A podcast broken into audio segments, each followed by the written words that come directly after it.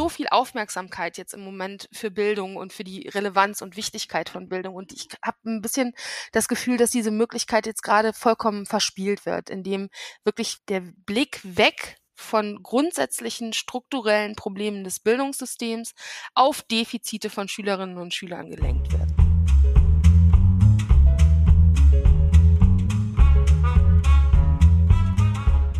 Wie unser Bildungssystem jetzt adäquat auf die Folgen der Corona-Krise reagieren kann, das wüssten wir im Moment alle gerne. Aber guten Lösungen gehen idealerweise auch genaue Analysen voraus. Und auf die möchte ich in dieser Folge von Wissen ist menschlich, dem Podcast der Joachim Herz Stiftung, blicken. Mein Name ist Catalina Koci und heute ist Professor Dr. Nina Brem von der Pädagogischen Hochschule Zürich bei mir zu Gast. Sie hat im vergangenen Jahr untersucht, wie sich die Corona-Krise auf die Bildungsungleichheit auswirkt. Heute möchte ich mit ihr über ihre Arbeit sprechen und wissen, wie es Schülerinnen und Schülern im ersten Lockdown ergangen ist, welche zum Teil auch unbewusste Mechanismen Bildungsungleichheit erzeugen und was wir tun können, um gute Praxis an unsere Schulen zu bringen. Herzlich willkommen, Frau Brem. Hallo.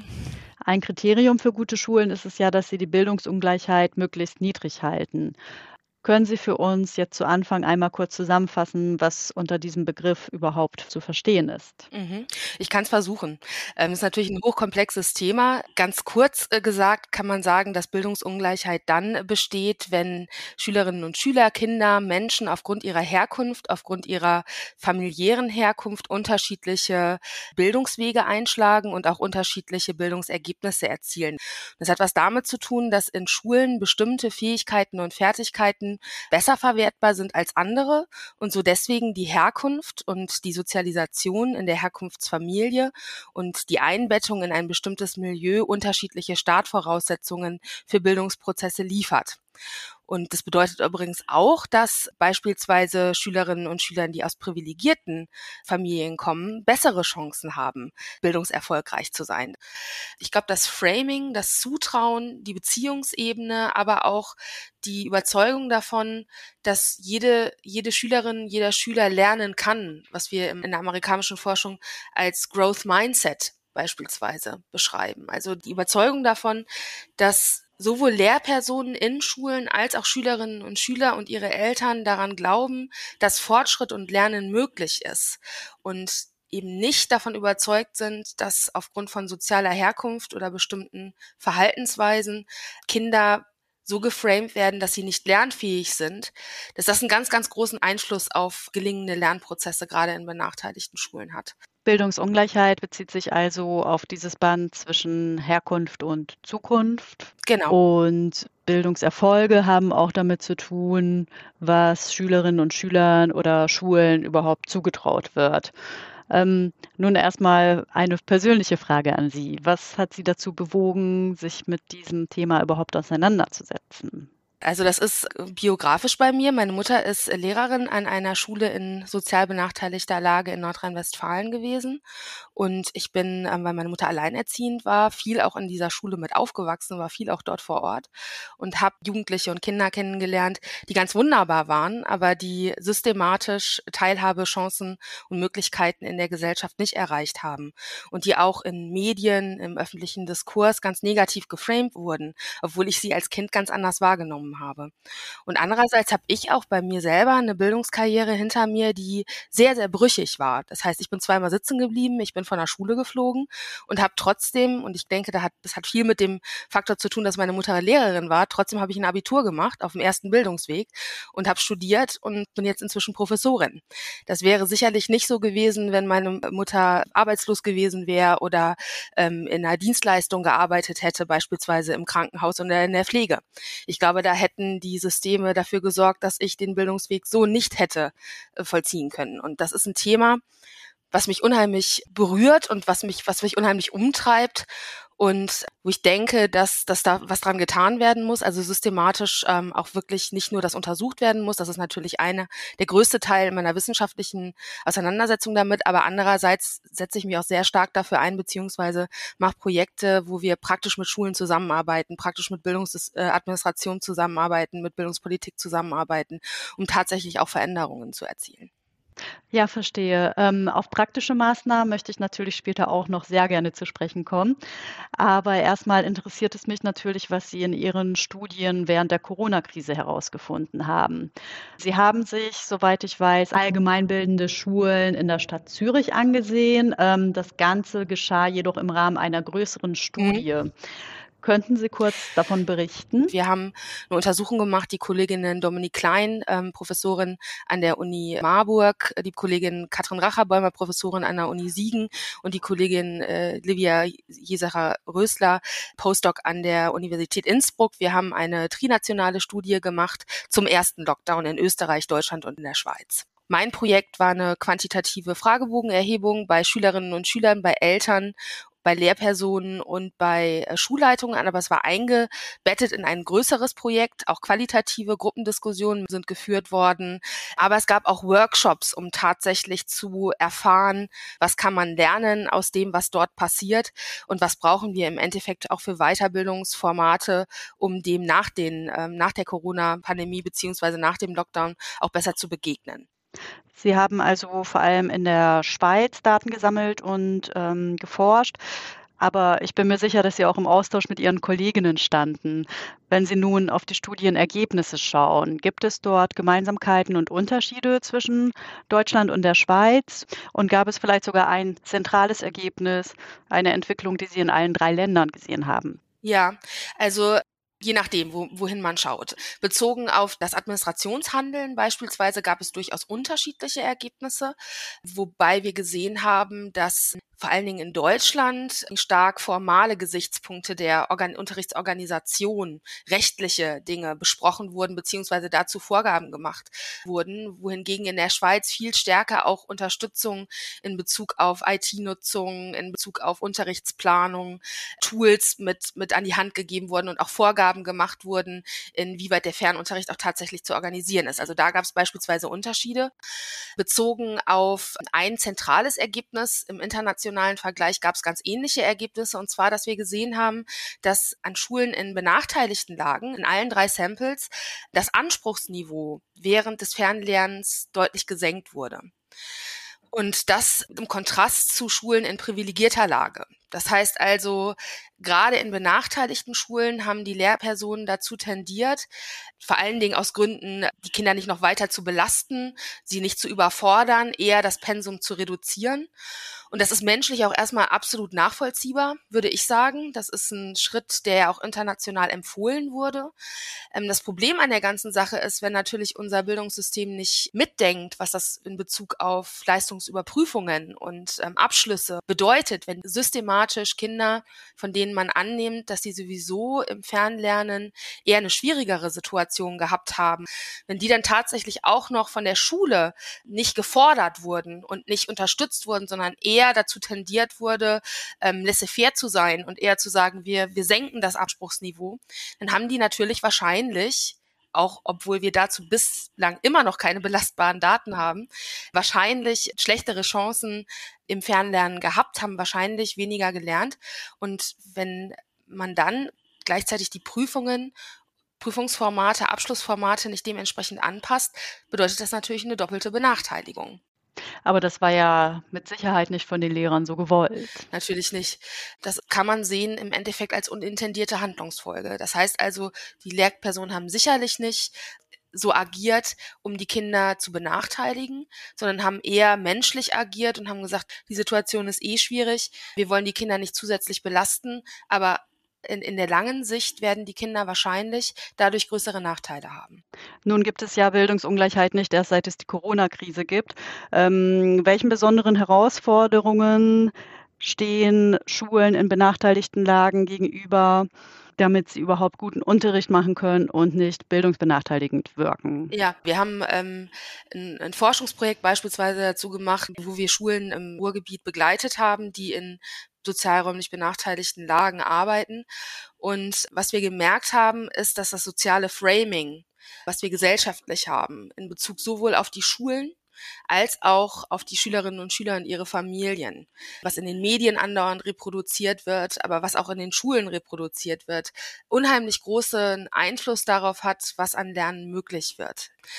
Wir sehen, dass wir sehr, sehr gute Schulen haben, die sehr, sehr äh, kontextsensibel und vor allen Dingen anerkennend, wertschätzend, ressourcenorientiert mit den Schülerinnen und Schülern arbeiten und in denen viele soziale Problemlagen, die man in ähm, Schulen, die das nicht, äh, die nicht so anerkennend arbeiten, sondern die eher defizitorientiert ähm, arbeiten, auftauchen, dass die in diesen anderen Schulen, die sehr gut arbeiten, überhaupt gar nicht auftauchen. Eine der größten Herausforderungen für Schulen in benachteiligten Lagen ist aus meiner Perspektive, die soziale Herkunft und die Sozialisation und Verhaltensweisen, Fähigkeiten, Ressourcen, aber auch fehlende Fähigkeiten, die damit einhergehen, nicht als fehlende Lernfähigkeit zu framen also nicht die Korrelation aufzumachen, aufgrund der Herkunft können Kinder nicht lernen oder sind weniger lernfähig. Dieses, diesen Gedanken zu überwinden, ist ganz, ganz wichtig. Haben Sie noch ein konkretes Beispiel dafür, wo dieser Gedanke noch nicht überwunden worden ist und wo Framing eine Rolle spielt und starke Auswirkungen hat? Ja, also, und das sehen wir beispielsweise auch in Studien zu ähm, Übergangsempfehlungen. Selbst wenn Schülerinnen und Schüler aus benachteiligten Familien sehr gute Leistungen in der Schule erbringen, das heißt also, wenn sie formal gute Noten haben, sehen wir in ethnografischen Studien, die sich Gespräche von Lehrerinnen und Lehrern über Übergangsempfehlungen angeschaut haben, dabei waren, dass argumentiert wird, ja, das Kind ist jetzt gut in der Grundschule und das könnte das schaffen, aber es hat von zu Hause keine Unterstützung. Das ist zu riskant. Das führt dazu, dass Kinder, die hochresilient sind, die tolle Leistungen erbracht haben in der Grundschule, obwohl sie benachteiligt sind, obwohl sie die Ressourcen, die in Schule verwertbar sind, in ihren Familien nicht mitbekommen haben, dann ähm, eher schlechtere Empfehlungen im Übergang zur weiterführenden Schule bekommen. Und das halte ich wirklich für skandalös. Und ähm, das können, glaube ich, Schulen alleine nicht lösen, das Problem. Ja. Welche Ressourcen wären das dann? Also die mehr oder weniger gut verwertbar sind in der ja. Schule? Also das typische Beispiel ist natürlich Sprachfähigkeit, aber es geht natürlich viel weiter. Beispielsweise gibt es ganz interessante Studien von Werner Helzber zu milieuspezifischen Sozialisationsprozessen und inwieweit die dazu führen, dass Kinder kritisch denken und äh, reflexiv agieren. Und wir sehen, dass äh, gerade im Arbeitermilieu, im klassischen Arbeitermilieu, beziehungsweise auch in, ja, in sozial ähm, schwächeren Milieus, das kritische Denken kein wesentlicher Teil der familiären Sozialisation ist, weil es da darauf ankommt, angepasst zu sein. Also eben nicht aufzufallen, nicht negativ aufzufallen, sondern ähm, sich in die Institutionen und in die Vorgaben und in die Regeln einzufügen, sich daran zu halten, regelkonform zu agieren, nicht zu widersprechen. Das sind Dinge, die in diesen Familien, die traditionell in diesem Milieu relevant sind und so werden diese Kinder auch sozialisiert. Oftmals kommen gerade diese Kinder inzwischen an Gesamtschulen und die Gesamtschullehrerschaft hat kommt aus einer ganz anderen Ecke. Das sind oftmals eher reformpädagogisch orientierte, reflexive, kritische Pädagoginnen und Pädagogen. Und die fordern und be bewerten Kinder, die die Fähigkeit dazu haben, kritisch zu denken, weitaus positiver als die, die dir angepasst sind. Und das sind ganz klar Pädagoginnen, die überhaupt gar nicht so aufgestellt sind, dass sie soziale Benachteiligung reproduzieren wollen oder Kinder benachteiligen wollen.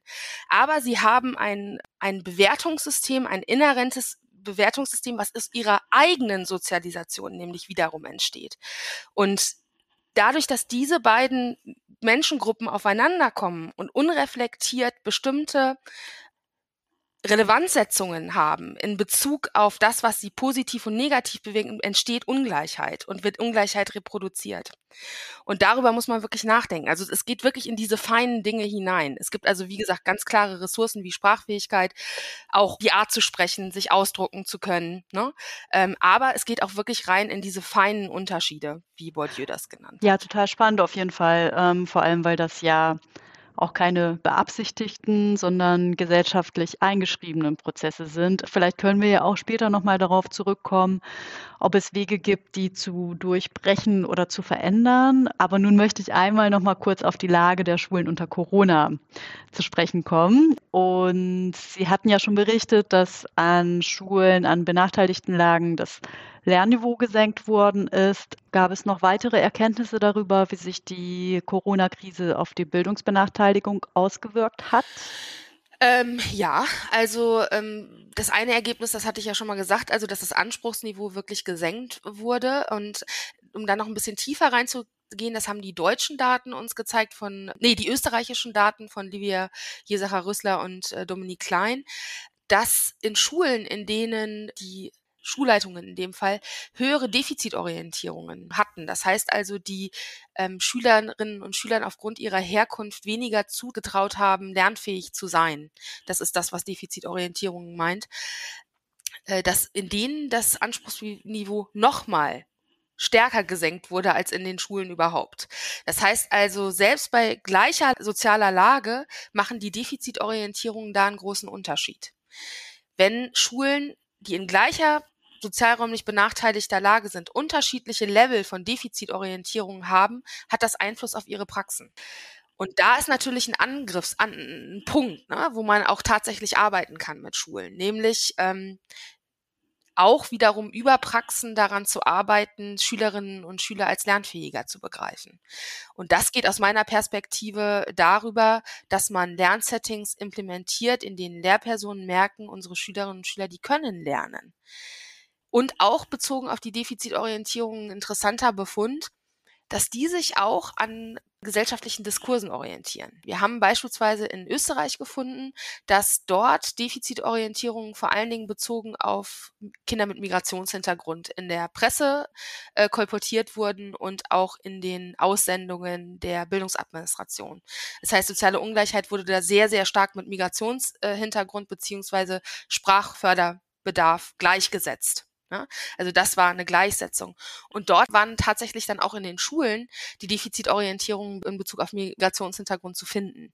Nicht so sehr in Bezug auf soziale Benachteiligung. Das heißt also, die gesellschaftlichen Diskurse machen unheimlich viel damit, was Lehrer dann tatsächlich in der Schule tun und wie sie Ungleichheit framen und wie sie ihre Lehr- und Lernprozesse ausrichten. Das fand ich interessant. Was in den Medien ja am Anfang der Krise auch immer wieder aufgetaucht ist, war die Frage der technischen Ausstattung. Da hieß es, Schülerinnen und Schüler in sozial benachteiligten Lagen könnten ja gar nicht lernen, weil sie nicht die entsprechende Ausstattung dafür haben. War das in ja. Ihren Ergebnissen auch ein wichtiger Punkt? Ja, also ähm, ist natürlich für jedes Kind, was schlecht ausgestattet ist zu Hause, ist das natürlich eine Katastrophe, wenn es nur noch Fernlernen gibt. Das ist ganz klar. Aber die ähm, Unterscheidungen zwischen den digitalen Skills von sozial privilegierten und benachteiligten Kindern, die wir beispielsweise in der ICILS-Studie, der großen Kompetenzleistungsstudie in Bezug auf digitales Lernen sehen. Sind wir in Deutschland international auf dem letzten Platz oder auf einem der letzten Plätze, was generell die digitalen Skills angeht und dann auch nochmal den Unterschied in den digitalen Skills zwischen privilegierten und benachteiligten Kindern.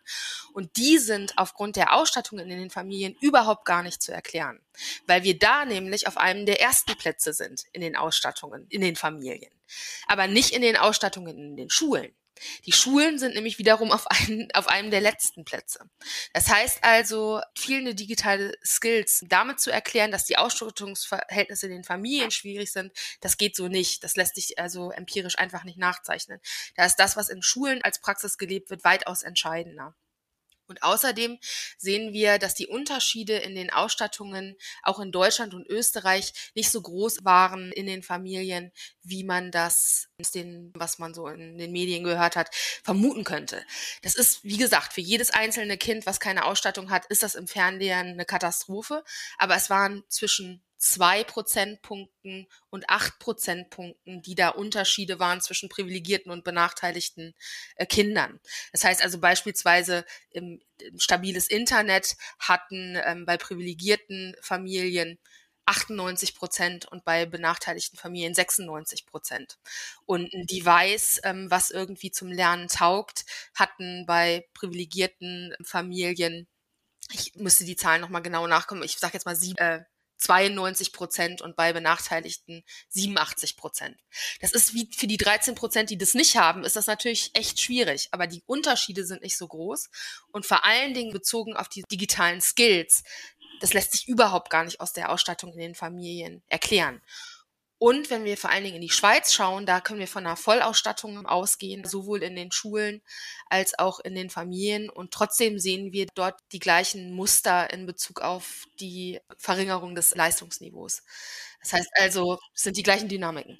Gab es denn außer der Verfügbarkeit von digitalen Devices auch noch Unterschiede in Bezug auf die Lernumgebung der Kinder zu Hause? Ja, ein ganz banales Ergebnis im ersten Hinblick, aber ich finde es doch wichtig, dass in benachteiligten Familien die Eltern einfach nicht so häufig im Homeoffice arbeiten konnten. Die waren einfach außer Haus.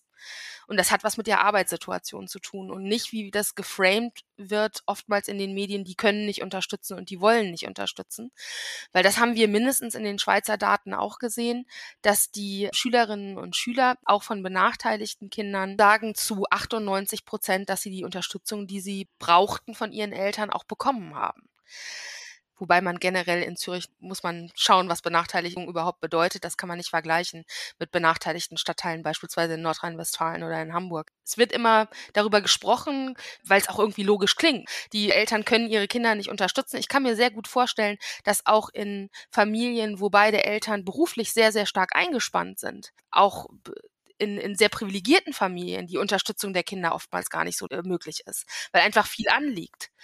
Wir haben dazu bisher keine belastbaren Daten und ich glaube, das ist wichtig, darüber nochmal nachzudenken, was da immer wieder reproduziert wird an Bildern und an Vermutungen über Praktiken in privilegierten und in benachteiligten Familien, über die wir so genau einfach gar nichts wissen. Und ein interessantes Ergebnis noch, was mich echt auch ein bisschen bestürzt gemacht hat, ist, dass die benachteiligten Schülerinnen und Schüler sich weitaus mehr Sorgen gemacht haben im Fernlernen. Das heißt also, sie haben sich sowohl mehr Sorgen gemacht, den Anschluss zu verlieren im Lernen, und sie haben sich aber auch mehr Sorgen darüber gemacht, dass jemand in der Familie krank werden könnte und sich anstecken könnte das ist, glaube ich, auch was, was wir wirklich ähm, mehr auch im Blick haben müssen, was das eigentlich bedeutet hat für, für viele Kinder, sich da auch geframed zu sehen in einer Situation erstens als nichts gelernt. Also ich finde, ich kriege immer ein bisschen zu viel, wenn ich lese, die Kinder haben nichts gelernt. Gerade die Benachteiligten haben, natürlich haben die gelernt. Vielleicht haben die nicht das gelernt, was in Schule als Lernen gemessen wird, aber natürlich haben die ganz viel gelernt. Und das macht aber was. Also wenn ich davon ausgehe, dass ein Lehrer Lehrer mit einem Blick auf ein Kind schaut und sagt, es hat in einem Jahr nichts gelernt, frame ich das Kind ganz anders, als wenn ich sage, es hat unheimlich viele Herausforderungen gemeistert. Es hat sich um seine Geschwister gekümmert. Es hat sein Lernen selbst organisiert. Es hat sich digitale Skills rangeschafft. Es war im Kontakt mit anderen Schülerinnen und Schülern, hat sich Netzwerke gebaut. Vielleicht hat es die Kurvendiskussion nicht mitgekriegt, weil ich das nicht hingekriegt habe, das im Digitalunterricht äh, zu vermitteln.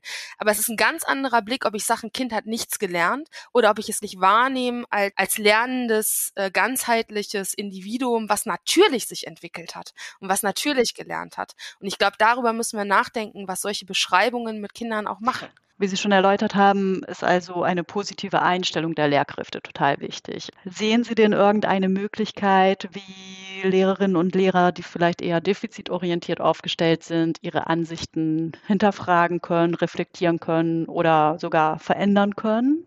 Mhm. Ja, das ist eine, ähm, das ist eine ganz, ganz äh, schwierige Frage, wirklich. Also, weil ich gehe davon aus, dass es im Endeffekt Praxis braucht, um Praxis zu verändern. Also ich bin kritisch. Ich weiß, es gibt einige Konzepte, die wohl auch ganz erfolgreich mit so einer Reflexion von Ungleichheit erzeugenden Praktiken arbeiten. Ich bin da ein bisschen skeptisch. Also ich glaube, dass ganz, ganz kleine Anteile unseres Handelns rational bestimmt sind. Ich glaube, dass, dass alle, die allergrößten Anteile wirklich unbewusst, routinenhaft aufgrund von bestimmten Orientierungen und innerhalb eines bestimmten Rahmens stattfinden. Das kann man, glaube ich, nicht einzig durch Reflexion durchbrechen, sondern ich muss mich erleben in einer anderen Praxis, um zu merken, mein Handeln hat einen Einfluss darauf, wie meine Umwelt sich gestaltet, wie Kinder reagieren.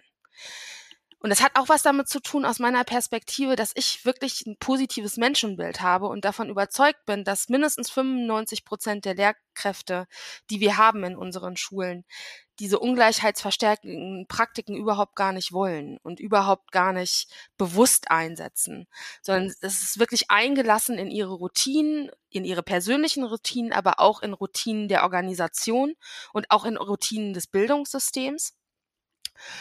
Und dass diese äh, Praktiken, die sich rausgebildet haben, ihren Sinn haben, dass sie bestimmte Probleme, vor denen Lehrpersonen stehen, lösen.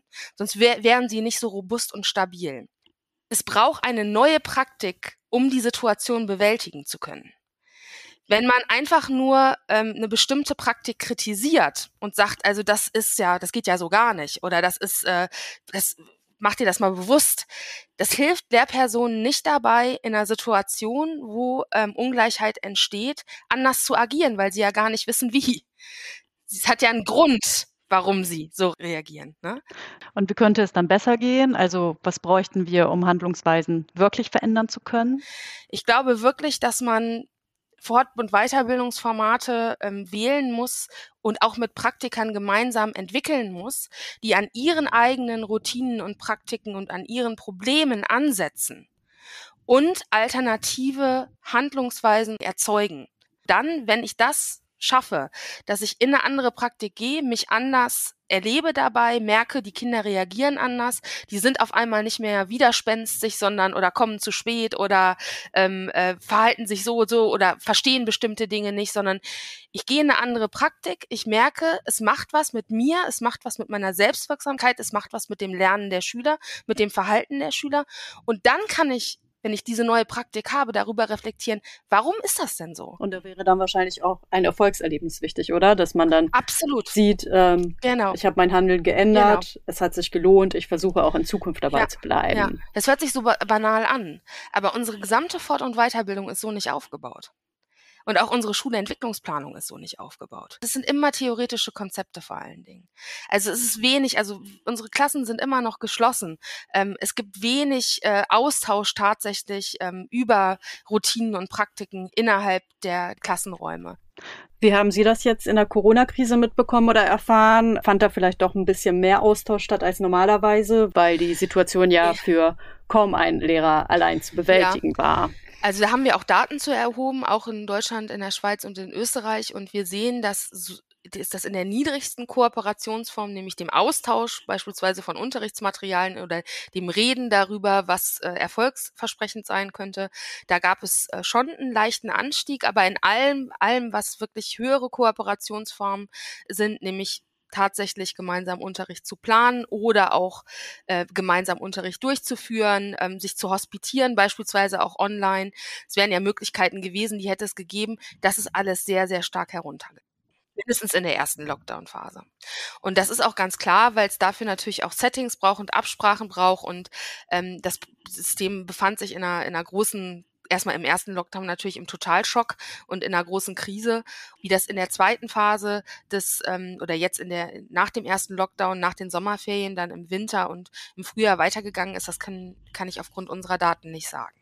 Kennen Sie den Schulen, die die erste Lockdown-Phase besonders gut bewältigt haben? Das wäre natürlich jetzt auch sehr interessant zu wissen, was die für tolle Konzepte hatten, was sie richtig gemacht haben, um die Schüler dennoch zu erreichen in dieser herausfordernden Situation. Vielleicht können Sie uns da ein paar Beispiele geben? Also ich kann die Grund- und Stadtteilschule Alter Teichweg da wirklich nennen. Als Schule, die auch beim Deutschen Schulpreis mitgemacht hat und die äh, gerade ein Konzept entwickelt hat in Bezug auf Beziehungsgestaltung. Das heißt also, da standen gerade eben nicht digitale Lösungen im Vordergrund, sondern die Frage, wie können wir im Stadtteil präsent und stabil bleiben als Hafen für Familien, die in der Krise mit Herausforderungen zu kämpfen haben Ne? Und die haben ihre gesamten Honorarkräfte beispielsweise weiter beschäftigt und haben die eingesetzt, um mit Bollerwagen durch die Stadt zu fahren, da sichtbar zu sein, das Essen auszufahren, die individualisierten Lernpakete ähm, an die Kinder zu fahren, für die Kinder, die keine digitalen Ausstattungen hatten. Das heißt also, da war es nötig, auch wirklich mit Material zu den Schülerinnen und Schülern zu gehen, aber die dann auch mit dem Material nicht alleine zu lassen, sondern auch per Telefon ansprechbar zu sein, Eltern mit zu unterstützen generell als, als Anker im Stadtteil präsent und sichtbar zu bleiben. Sie haben beispielsweise auch alle Feiern, die sie hatten, fünf bis zehnmal durchgeführt in kleineren Gruppen, damit sie sie nicht ausfallen lassen. Das heißt, dass es da auch Räume der Begegnung gab. Es gab diese Late-Night-Show, die über YouTube äh, installiert wurde die der Schulleiter gemacht hat und dann immer mehr Kinder einbezogen hat, wo jeden Abend dann auf YouTube äh, aus der Schule gesendet wurde und wo bis zu 50.000 Viewer am Abend aus dem ganzen Bundesgebiet zugeschaut haben, die jetzt auch in anderen Klassen ausgeweitet wurde. Also da gibt es schon interessante Ideen.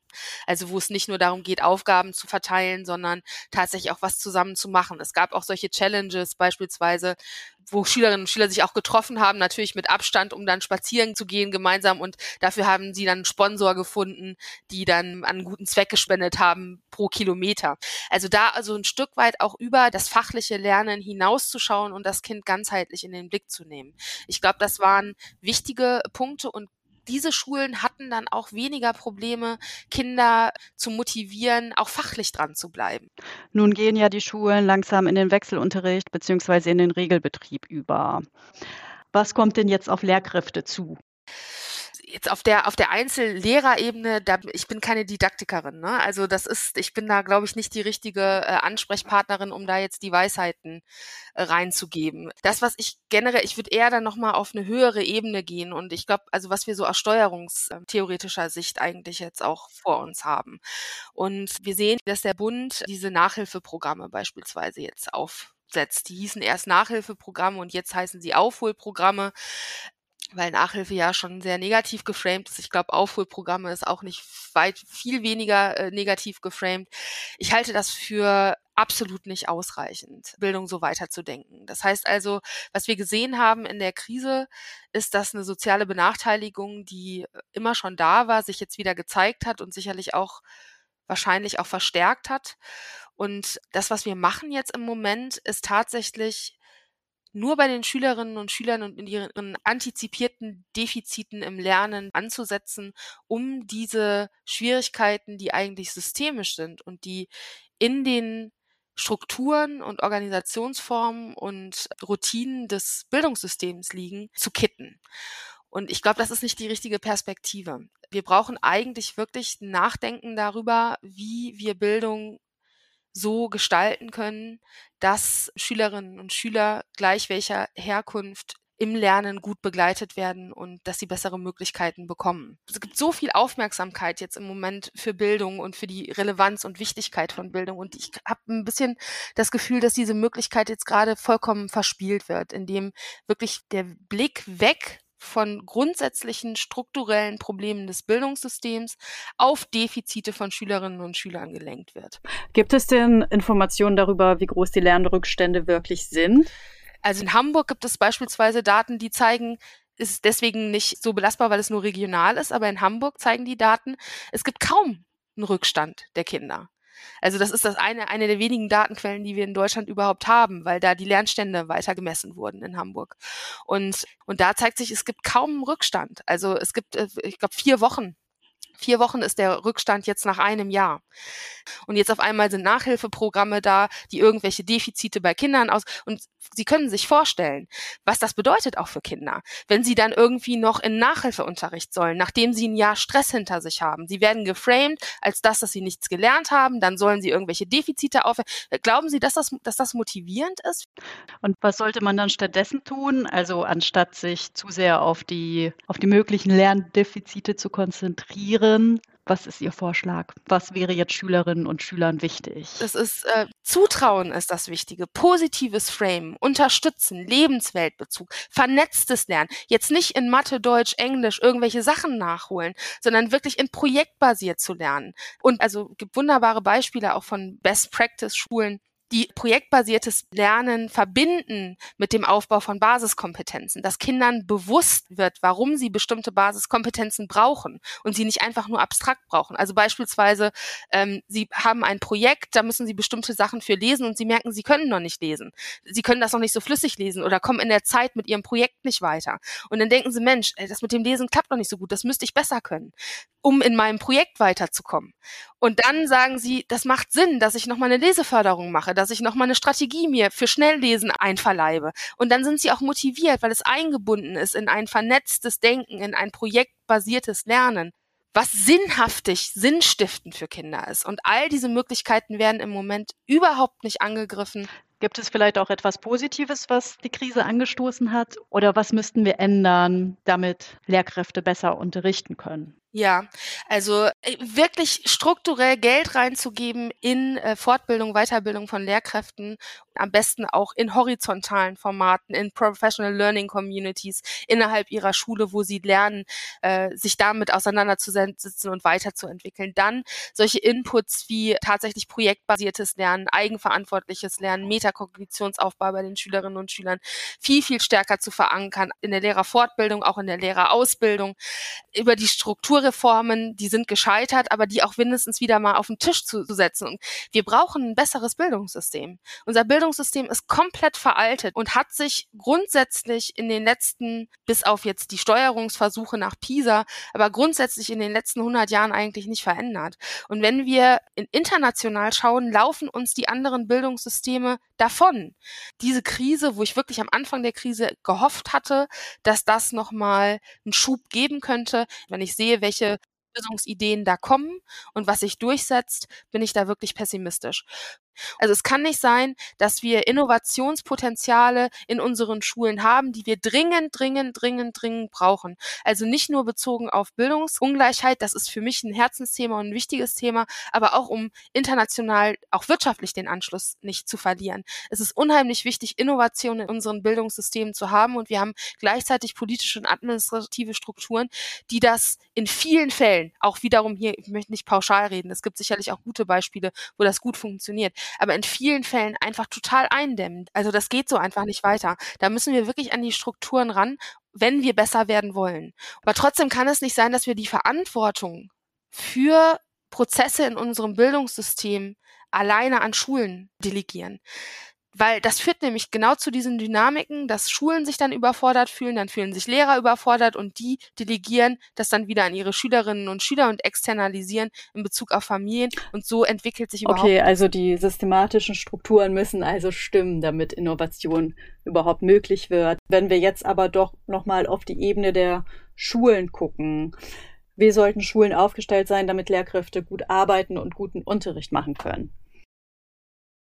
Also ich glaube, dass es generell erstmal wichtig ist, ein Klima zu schaffen, in dem auch Lehrpersonen wachsen können. Also wo sie sich entwickeln dürfen, wo sie auch Ziele haben, auf die sie sich hinentwickeln können und vor allen Dingen, wo sie die Möglichkeit haben, ihr eigenes Wissen auch einzubringen.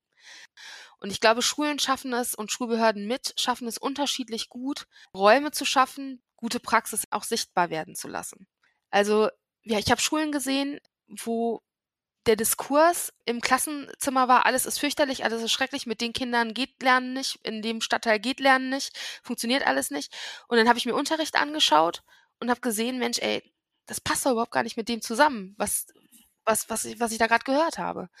Wenn die Geschichte der Schule ist, die innerhalb der Schule vertretbar ist, mit den Kindern geht das nicht, dann kann auch solche gute Praxis nicht, nicht sichtbar werden, weil sie nicht in das Narrativ der Schule passt.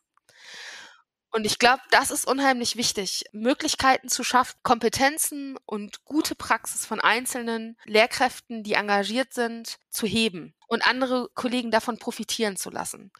Auch total wichtig, nicht immer nur sich an denen festzuhalten, die meinen, dass es nicht klappt.